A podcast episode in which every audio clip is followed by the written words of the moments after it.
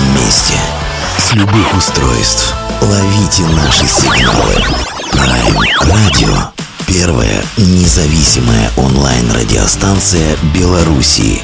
Авторские инсайды и музыкальные премьеры каждый день. PR Radio by prradio.by Prime Radio. Ваш правильный выбор.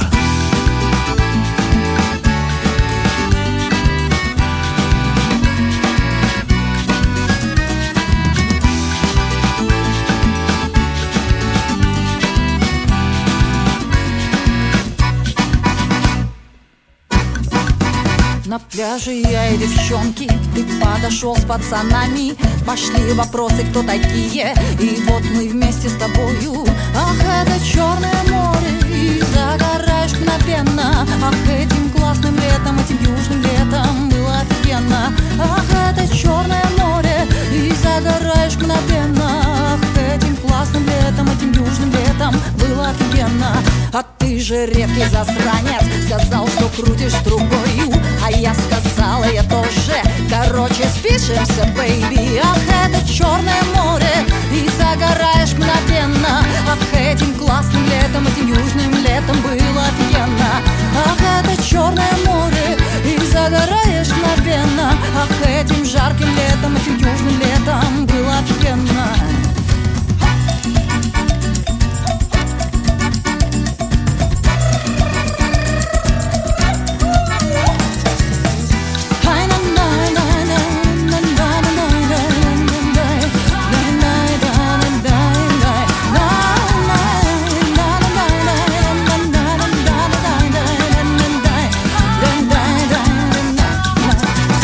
Потом 16 марта.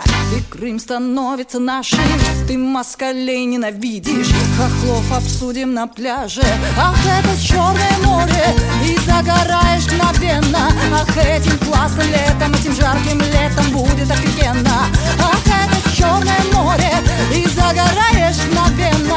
Ах, этим южным летом Этим классным летом будет офигенно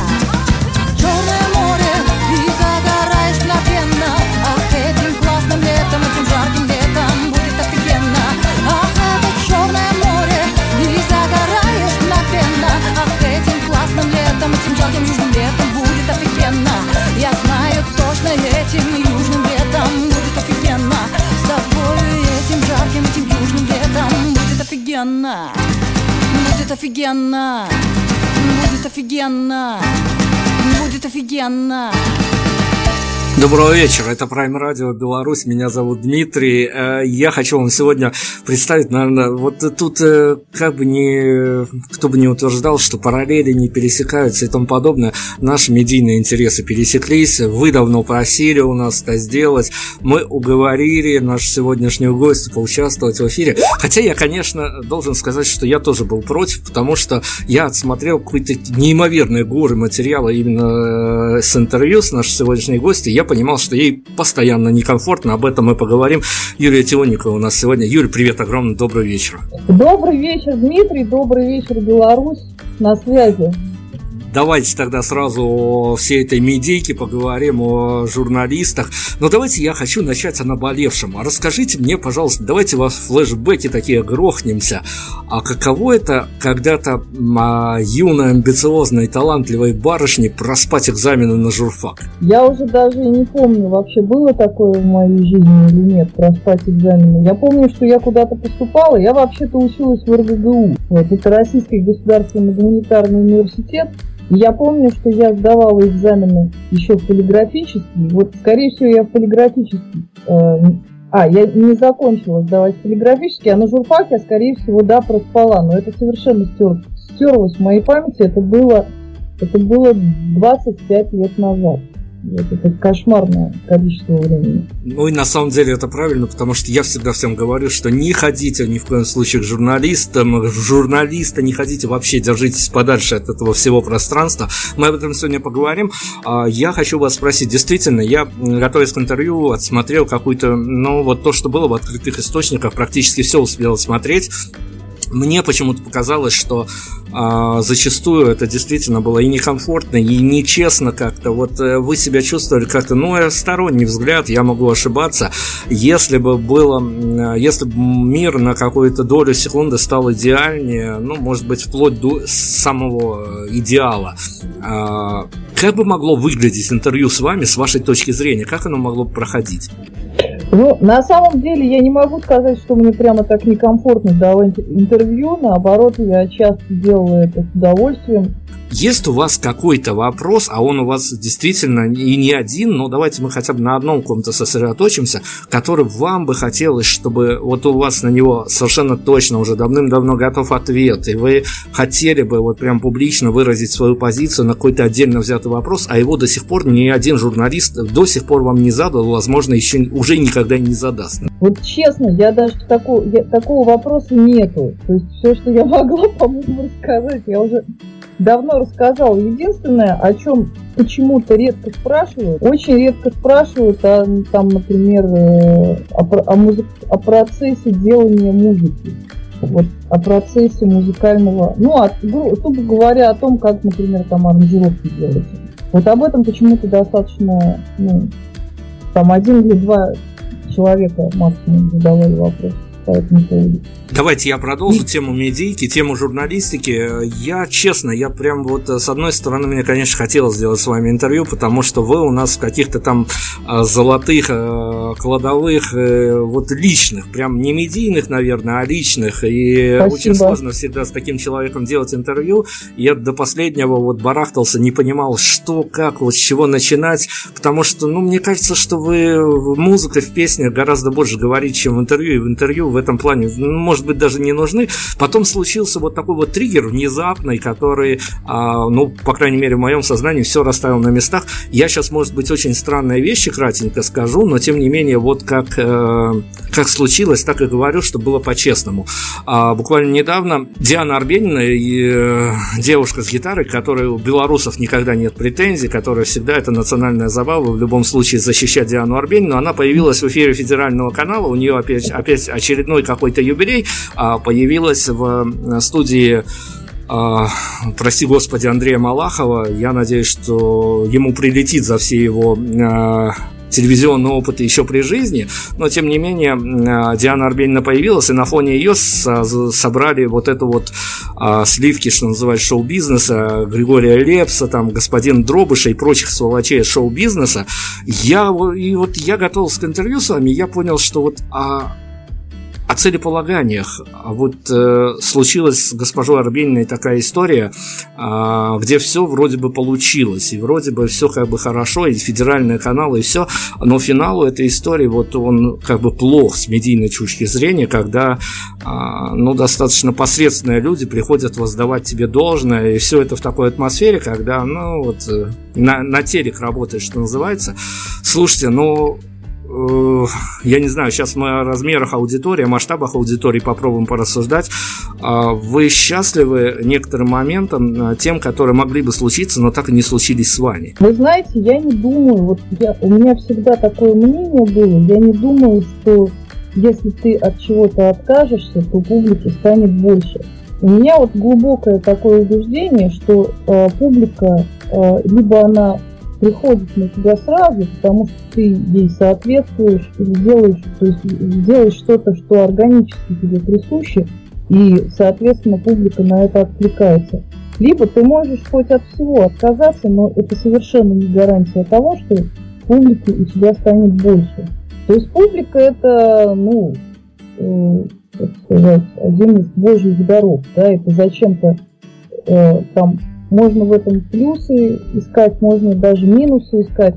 Но вот это дается человеку и все. И э, как бы можно хоть из штанов выпрыгнуть, чтобы этого добиться. Но это вовсе не то, что зависит от человека. Но тут же есть момент дипломатии. Давайте попробуем по-честному. Как вам кажется? Потому что мне кажется, вот я сейчас свою позицию, оценочное суждение выражаю. Мне кажется, что ну, это не в последнее время, это давным-давно. Есть проблема с, именно вот с публикой в том, что, ну, как бы как бы это помягче-то сказать, я даже не знаю.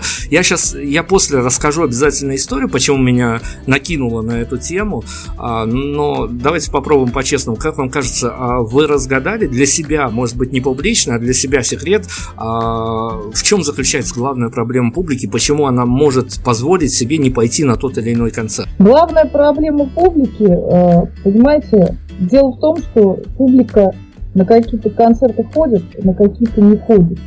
А, допустим, там существуют какие-то поколенческие темы. То есть понятно, что более взрослые люди ходят на концерты реже, там, чем молодежь. Существуют трендовые, там, культурные темы, там, условный рэп в какой-то момент может быть популярнее сейчас гораздо, гораздо популярнее, чем там русский рок, например. Вот. Или там э, инди какой-нибудь, там, популярнее, чем, не знаю, чем какая-то традиционная там бардовская песня. То есть, э, если так вот расчленять это все, то можно понять, почему вот на это ходят, на это, на то наоборот не ходят, но это все равно все становится понятно постфактум. То есть мы уже имеем со совершившимся фактом историческим. Там, да, и, да, есть какие-то э, примеры, почему на людей ходят, почему там на человека ходят. Человек озвучивает проблемы какого-то достаточно большого количества людей. И когда он попадает в эту точку, допустим, ну, в эту точку диалога с людьми, он имеет шанс стать популярным. Там. И тут уже вопрос выбора, кто больше подходит. Там 10 человек могут петь там под гитару или там читать рэп, выберут, выберут всегда одного наиболее соответствующего, наиболее там подходящего. Ну, примерно. Но это я говорю, это все расчленение трупа, потому что на самом деле а, в жизни все мистическим образом. Есть почему там один человек становится известным, другой неизвестным. И лучше на эту тему вообще, если ты занимаешься музыкой, лучше вообще даже не думать. То есть не, не, это не, не, в том смысле, что не надо делать, не надо стремиться найти диалог с людьми стремиться расширить аудиторию. Нет.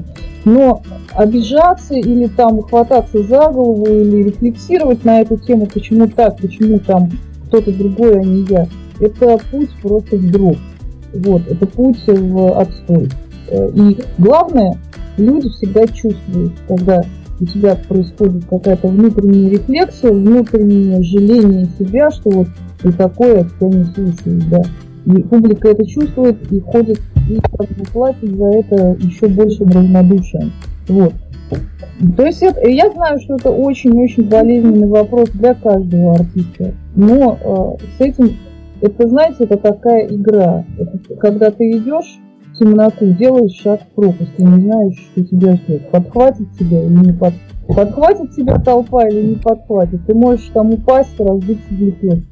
Вот, ты можешь э, упасть, но не разбиться, потому что ты летел недалеко, там всего полметра, а можешь там подпрыгнуть, и тебя там поймают на руки. Вот. Это может быть сотни человек, а может быть там 10 человек. Вот такая вот хитрая, хитрая аллегория. Вот. Не хитрая наоборот.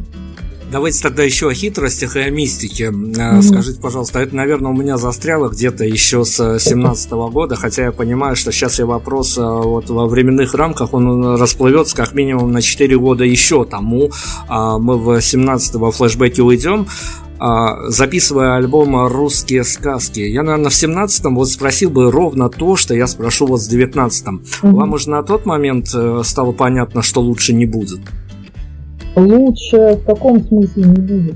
Я хочу вас спросить, исходя только из того, что опять я себя ставлю сейчас э, на роль а, вашего слушателя, и когда я слушал этот альбом в 2017 году, я понимал, что вот это вот, давайте я литературно скажу так, вот это вот, вот как, как было, так и скажу, вот эта вот девчонка, она все понимает на данный момент, и это альбом без шансов.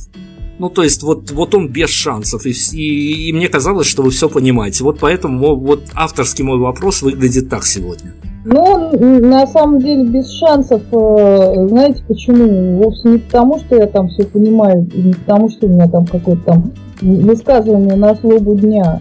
А как раз у нас сейчас высказывание на злобу дня, вот в этот отрезок последние несколько лет, ну, очень злободневно. Там существуют э, всякие молодежные, ну, там, существуют разные там рэперы, там от Хаски до Гуфа, от э, Монеточки до Айспик всякие инди. В общем, очень это все популярно и э, все востребовано. Вот. Ранее существовала группа Бартос, которой мы сделали московскую стройку совместно. Так что вся эта история на самом деле довольно давно тянется. И я бы не сказала так, что он прямо без шансов. Просто в моем культурном, там, ну, в моем сегменте такие вещи вообще очень тяжело идут. Вот. А потом еще, э, вы знаете, э, когда я начала писать песни к этому альбому, была одна ситуация. А к 2017 году она стала другая. Она действительно в чем-то э, ужесточилась, усохла. То есть, если там в 2012 году как-то э, никто не думал, что вот могут там запросто взять, посадить, там шурнуть в автозак, э, да, это не смешно совсем, это не, не шутка, да, то там в семнадцатом году все, все изменилось в этом плане в худшую сторону. Ну, почему изменилось, об этом можно много говорить. Вот. Ну, да, тенденции такие пошли. Может быть, раньше тоже так было, но раньше как бы никто, раньше э, общество не обращала на это внимания. А вот в 2017 году она, например, стала, стала на это внимание обращать. Вот, и, конечно же, конечно же, может быть, еще более радикального высказывания потребовалось к этому, уже к этому времени. Вот. Но опять-таки альбом это всего лишь альбом. Он такой легкий, он как бы сатирический, он не душераздирающий. Вот. Просто такой вот поп-рок альбом получился. Но там смешалось все, и ирония, и постирония, там, там и, всего, да. там много, и много. называется «Вылавливай, что хочу». Но с другой стороны, вы пережили этот этап, вы словили какой-то фидбэк. О фидбэках я вас спрошу вот буквально через uh минутку-другую.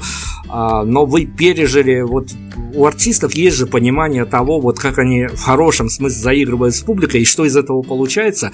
Вы поэкспериментировали с этим, и сейчас, а, ну давайте, уж не инсайт никакой, вы сейчас работаете над новым альбомом, а, вот этот вот флер, завуалированность могли бы принести в жертву и стать вот, что, что называется, не, не, не то, что однозначно поставить себя в какую-то позицию жесткую, я за или я против, или вам просто вот на данный момент это уже просто все неинтересно, вот в этот альбом с, с этой всей, что называется, социалкой, в в какой-то ироничной, постироничной форме вы поигрались, и дальше уже совсем другие вещи у вас на данный момент, у вас теперь, э, ну, скорее, лично вас интересуют, даже не важно, как на это публика отреагирует.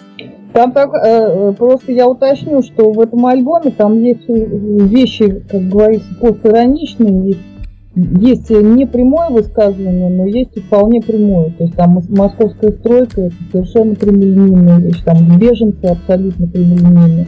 Вот. Там, например, вывод песни власти, он тоже абсолютно прямолинейный. То есть там на самом деле много такого вот в лоб, а, что э, вообще как бы, ну, я, наверное, не часто высказываюсь в лоб, но это как раз тот случай, когда, когда лучше, чем в лоб, и не выскажешься. Вот. И вот мы сейчас пишем следующий альбом. И я, честно говоря, даже не знаю, э, действительно, будет ли он настолько же в лоб, как, как Russian Star. Потому что э, человек... Потому что я... У меня есть еще и другие задачи такие. Не, не успеваю все э, перерабатывать так, чтобы все, все всегда было все всегда было вот так вот жестко и зло. Давайте я вас спрошу, тогда вот мы отъедем от этой темы, что называется, потоковости, то, что творится здесь сейчас, мы немножко уйдем в историю. Угу. А, у любого артиста, и с вами в том числе, и даже по вашим интервью иногда проскальзывало это, что иногда приходилось просто вот, а в вашем случае это уж настолько часто, что просто боишься за артистку, переживаешь за нее каждый раз, когда это случается. Но, слава богу, это давным-давно устаканилось, как говорится, и теперь э, разные векторы просто меняются. А, но, с другой стороны, у вас случались э, периоды, периоды, когда о прошлом приходилось э, забыть, э, причем не на минуту другое, а вообще навсегда, и начинать с чистого листа. А, с чистого листа для э, барышни, которая остается один на один с гитарой и, в общем, даже не понимает, как ее примут на следующем концерте. А где вот этот вот мотивационный момент ловился, что я опять-таки смогу? Ну, я говорю, что у меня нету ощущения, что я там смогу или не смогу, я просто, я просто, у меня просто нет другого выбора. делать.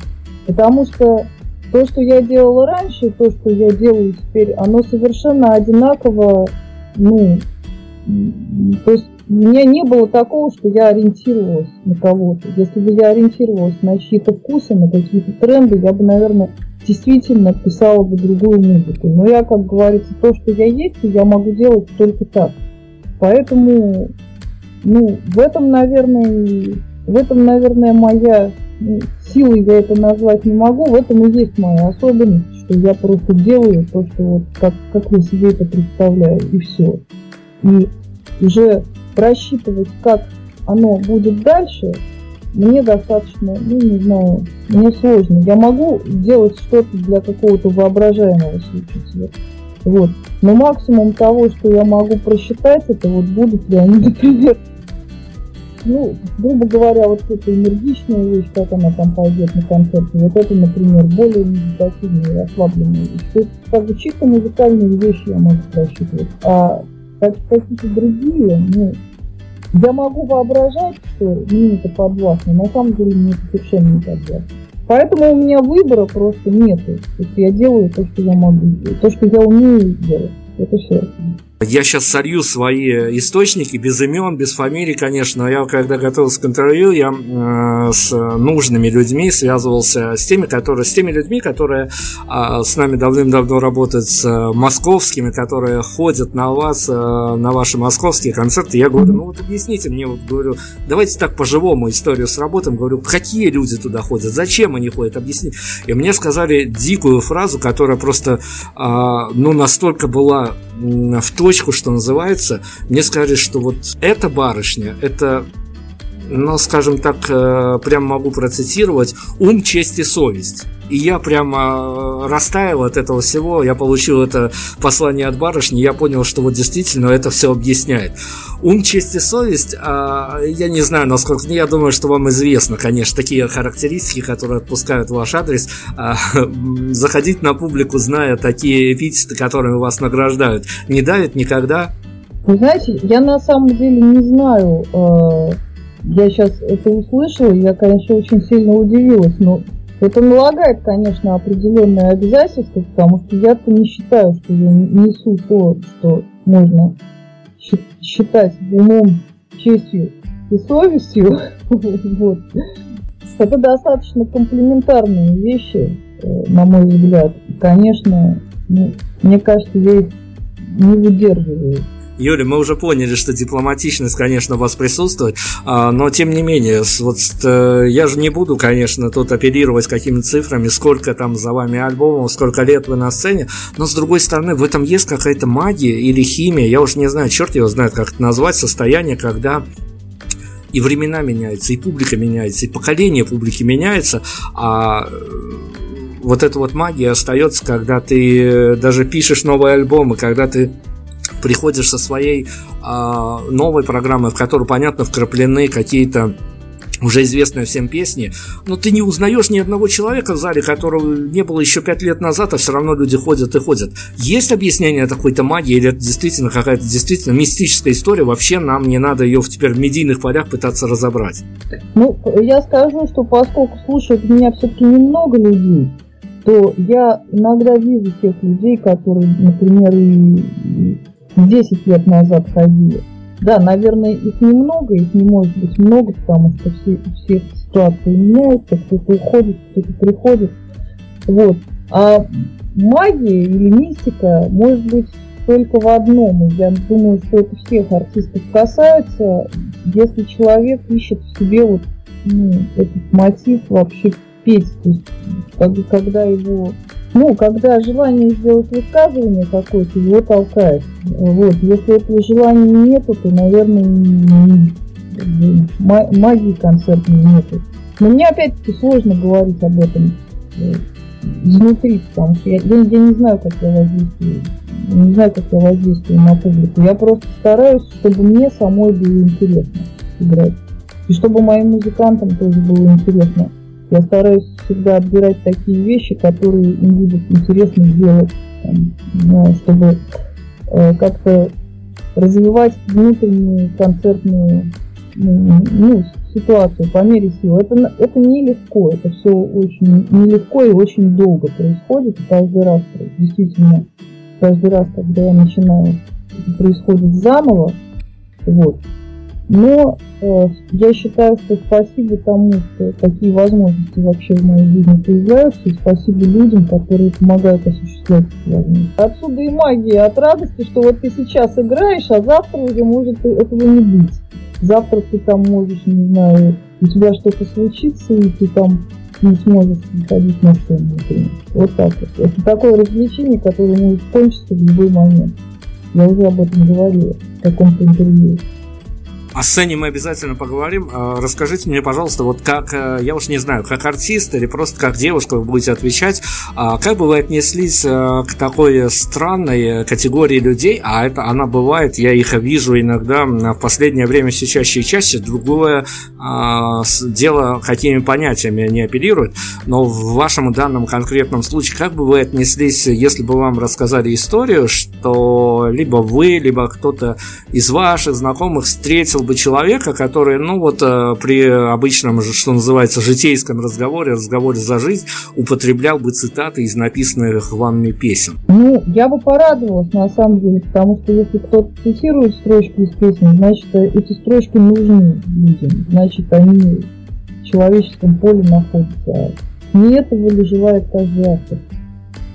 Давайте еще об авторском мышлении тогда. Мы, конечно, не понимаем, как э, и... Ну, в этом тоже есть какая-то магия. Никто не знает, как авторский материал отрикошетит потом на публику. Да, давайте это правда. Вас, давайте я вас спрошу о... Э, мы, может, мистификацию какую-то сейчас упадем. Э, самый страшный кошмар Юлии Тиуниковой, а, когда вот она, может быть, даже не залаживала те месседжи, которые потом выловят, и что-то может произойти с людьми в хорошем даже смысле слова. Но вот самый страшный авторский кошмар для вас, когда а, неизвестный вам человек э, может как-то по-своему отреагировать на ваши композиции. Ну, тут, наверное, у меня, как у всех, если кто-то, э, не знаю, если композиция э, человека на что-то плохое. Юль, ну давайте мы не будем усугублять на самом деле. Вот а, по вашему авторскому инсайдерскому мнению, а как вам кажется, понятно, что у каждой ситуации есть свои сроки давности, есть свои обстоятельства, но мы в теоретические плоскости. Если под вашу композицию, я сейчас от мальчиков говорю, а, какой-то молодой человек бросит свою девчонку, это хорошо или плохо? Ну, если он бросит ее руководствуясь моей композицией, в которой, например, будет сказано, там, бросай бросай своих близких, отрезай по-живому, ну, условно говоря, то, конечно, это будет на моей совести. То есть я считаю, что автор все-таки э, несет ответственность за свои высказывания. Вот, а если он под мою композицию бросит, э, под ту композицию, в которую я вовсе не это закладываю, или там нечто противоположное закладываю, не, закладывала, вот, то я за это ответственность никак не могу, потому что, ну, я сразу вспоминаю героя фильма «Брат», который э, перед тем, как там, кого-то гостить и мочить, шел слушать группу «Научилась танцевать».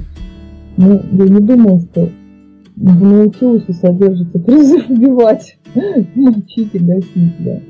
Вот, просто так вышло. Вот такой он сентиментальный, например. А в реале вам приходилось сталкиваться с какими-то странными фидбэками, которые, ну уж никак вы не ожидали, выпуская на свет ту или иную композицию? Они не странные, может быть, даже предсказуемые. Недавно там человек заблокировал меня, когда и сказал, что вот мой альбом Russian сказки, жуткая русофобия. Вот.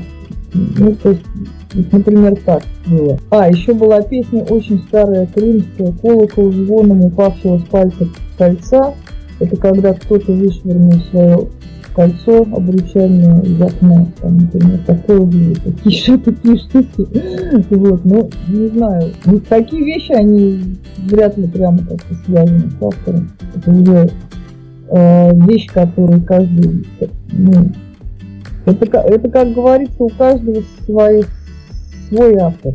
Вот, автор может быть другим, и в он может быть другой закладывает, но его могут интерпретировать так для себя. Ну, поскольку, смотрите, Юль, поскольку я обмолвился, что мне показалось, а, может быть, я говорю, я опять несправедлив, может, я как-то по своим критериям оцениваю, а мне показалось в какой-то момент, что вам можно доверять. Вот даже находясь на расстоянии, слушая вашу композицию, вам можно доверять. Тогда рассудите наш извечный спор и с слушателями. Я думаю, что вам есть а, на эту тему что сказать.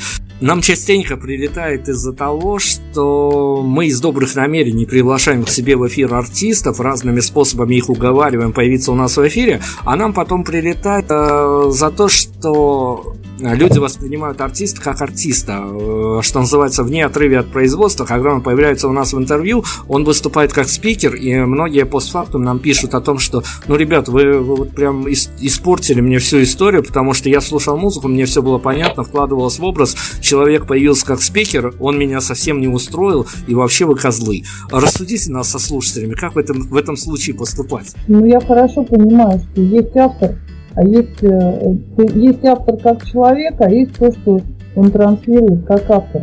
Это могут вещи быть, ну, не знаю.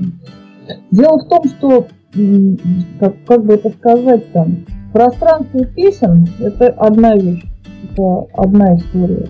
А пространство эм, личности, оно, конечно же, гораздо шире и многомернее. И вот когда э, пространство личности начинает не помещаться в это пространство песни, которое там для себя уже кто-то, ну, там, например, сформулировал, кто, кто-то для себя что-то решил, что вот э, песни у этого человека такие, значит, и он должен быть таким. Тогда и происходят эти разочарования. Но мне кажется, надо всегда понимать, что человек это совершенно как бы, ну, это огромный космос. И потом то, что он говорит, э, это еще надо понять, надо ну, как бы, как это сказать. Ну, в общем, это, это, все, это все вещи, касающиеся, не знаю, космос, космоса человека, вещи, касающиеся просто вот каких-то наших действительно ожиданий. Именно наши ожидания внутренние, наши э, реакции, они, они формируют. Ну, то есть то есть наши внутренние ожидания формируют реакцию, а вовсе не тот человек, который дает эту измену. Там может какой-то маленький камешек кинуться, а у нас там глобальные внутри триггеры пошли. Мы там уже начинаем додумывать, что-то придумывать. Вот. Я всегда этого избегала. То есть, если я не знаю человека, я его не знаю. Если даже он что-то скажет, я не знаю, в каком он контексте это сказал, в каком он настроении был, в какой он ситуации. Вот понимаете, да? То есть я не хочу ни человеком ну, напрасно не разводить только потому, что он что-то сказал. Вот. То есть, чтобы судить о человеке, для меня прям нужны очень такие серьезные. Странный вопрос сейчас последует. Вы к нему абсолютно не имеете, по большому счету, никакого отношения. Вы на него а, уж точно не, а, никак не нацелены. Но, с другой стороны, он вас касается по касательной. И э, от этого никуда не сбежишь. Мы сейчас как маркер эпохи этот вопрос посвятим. Как вам кажется, а что изменилось бы, э, может быть, в личной жизни вашей, в нет, не в личной, в артистической жизни вашей, а, группы композит, если бы просто на завтра вот э, все проснулись, а лайки исчезли как, как понятие. Если бы лайки исчезли или если бы вообще интернет исчез. Нет, по интернету мы, мы сейчас на святое не замахиваемся. Мы просто сейчас, а, поскольку в эпицентре находимся, мы понимаем, что лайки стали некой валютой, такой вот а, несуразной валютой, вообще непонятной. Если бы вот просто вот завтра а, всем блогерам модным и тому подобное, вот ушла бы необходимость а, говорить, ребят, ставьте лайки. А если бы, ну, это одна как бы, лайки это одна опора, а другая опора это комменты. Вот. И если исчезли лайки, то не исчезли бы комменты. Вот комменты, мне кажется, они важнее лайков. Потому что коммент предполагает уже какую-то вовлеченность. Если лайки можно накрутить, то комменты накрутить уже сложнее. Ну, тоже можно, но это, это сразу видно будет. Сразу будет понятно, что вот этот коммент, он от человека, который вообще ничего про тебя не знает. А вот этот коммент, да, от человека, который тебя знает и слышит. Так что вот так вот. Не лайк, не если бы мы сейчас попытались как-то титульно, вот а, что называется в трендах, зайти на слоганы и вообразить некий мерч, а, маечки от Юлии Тиониковой, фразу вынести вот прям на какой-то на какие-то маечки с учетом того, что кто-то это будет носить, а прохожие будут всматриваться и вчитываться. Какая-то фраза могла быть из вашего тысячного опыта, тысячных песен, но вот прямо здесь сейчас эмоционально. А вы знаете, у меня одно время была такая идея сделать э, майку двухстороннюю, ну или одностороннюю. Это даже скорее, скорее мем, там, фотографии. В общем, фраза такая, ширпотреб пожрет сам себя, а мы его подтолкнем. Буквально неделю назад э, я делал интервью с яркой представительницей постбард эпохи. Вот эта вот молодежь, которая сейчас по 15-16 лет, они хватают гитары, сначала поют где-то в подворотнях, потом попадают на лейблы, и в результате у нас появляется какая-то новая кумирш молодежи, условная гречка. А, следя, не следя, но все равно где-то вам доходят вот эти вот все истории молодежи условной гречки. Вы как к ним относитесь? Вот как понимая, что вот это вот, ну вот, э, вот это вот сегодня гречка, завтра будет э, у девочки, которой я брал интервью, э, вообще великолепный никнейм, который кажется мне маркером эпохи ее э, никнейм мусор гречка меняется на мусор, мусор на что-то еще меняется, а для барышни, которая осилила уже, ну, чуть ли не целую страну по третьему разу и стоптала там сотни, тысячи сцен, вот как вот на эту историю вы реагируете? Ну, я на самом деле положительно реагирую, я слежу, и у меня постоянно что-то плейлистах появляется. Я, например, монеточку слушаю еще до того, как она стала популярной. Вот, я считаю, что у нее местами просто гениальные тексты и очень, очень хорошие, хорошо написанные песни.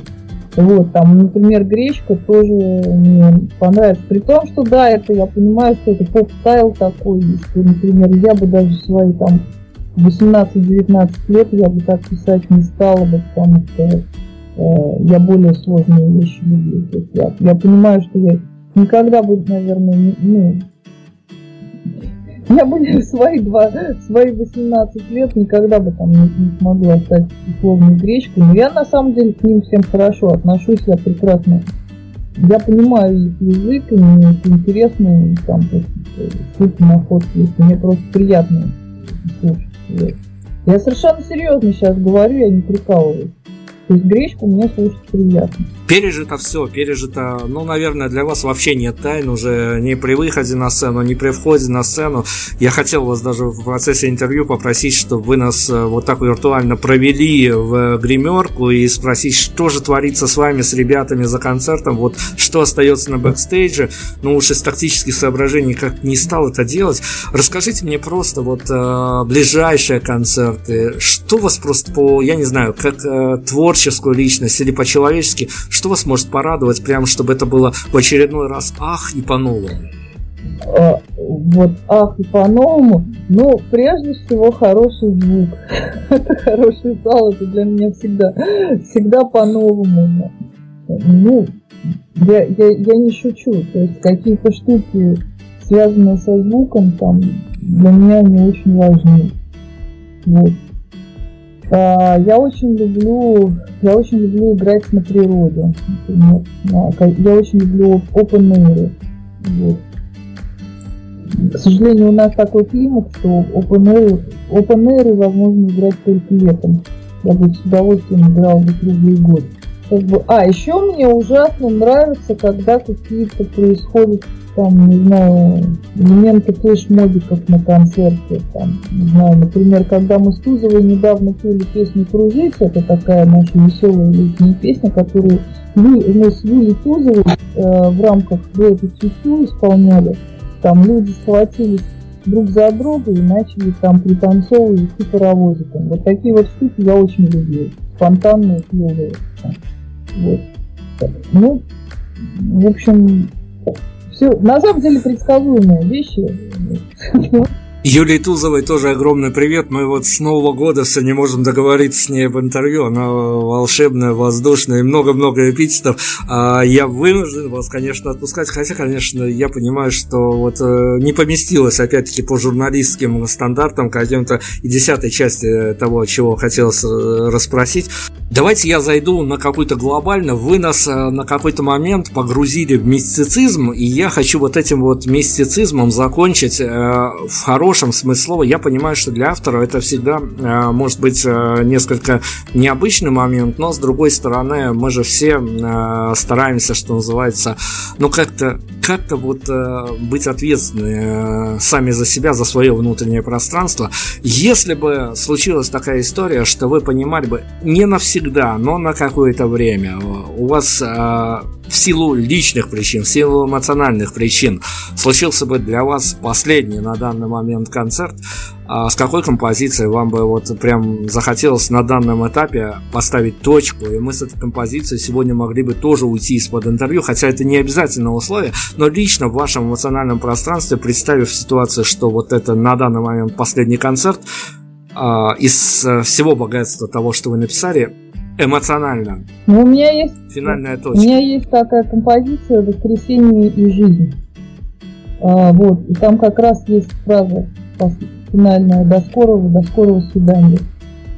До скорого свидания. Но все-таки это оставляет шанс на то, что это всего лишь очередной этап, и все еще обязательно будет, пускай даже как-то по-новому, но будет. Слушайте, мы вам, конечно, желаем летних приятных концертов. Мы вот прям, ну не, знаю, ну вот как сказать, вот это вот действительно личная история, которая даже ты журналист, а тебе не хочется выносить в публичное пространство, вы какая-то, ну вот э, даже через э, сотни, через тысячи километров, если брать э, наше с вами расстояние, а вот сидишь и понимаешь, что вот, ну вот, а вот кажется, что она все действительно понимает. Я говорил об этом в процессе интервью и могу повторить. Если кто не верит, перепроверьте Юлия Тионикова в открытом доступе, ищите Удачных вам концертов и всего доброго. Спасибо вам огромное. Мне очень приятно было с вами поговорить. Я всех вас очень люблю. Я очень надеюсь, что получится приехать в Белоруссию осенью. Но это такая информация еще достаточно расплывчатая.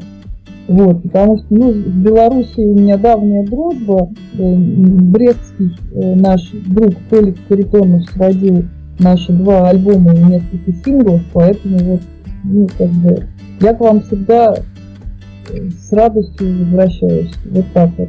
Вот уж для кого мы действительно не чужие, это действительно какая-то такая страна, которая оказала свое опять-таки мистическое влияние. Uh, удачных вам концертов, хорошей публики, и мы надеемся на то, что вот uh, с новым альбомом все тоже будет хорошо. Спасибо. Спасибо огромное, счастливо вам.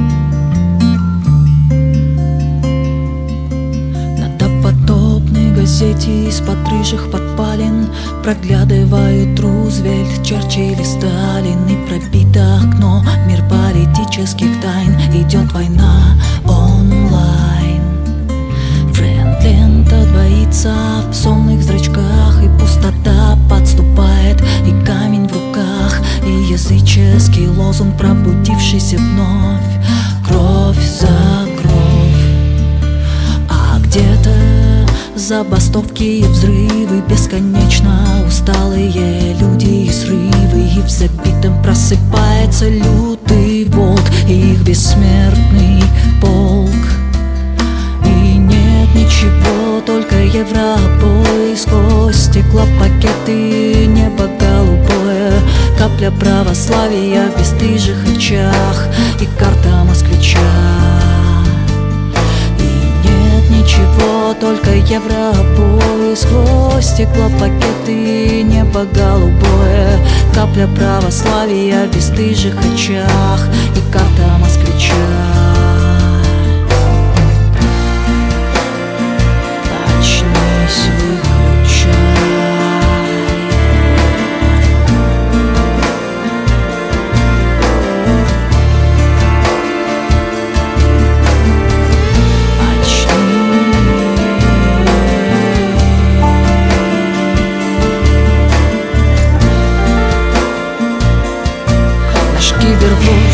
держит победу за победой Поверженные им все едут и едут Проклиная землю, на которой росли Где-то там вдали.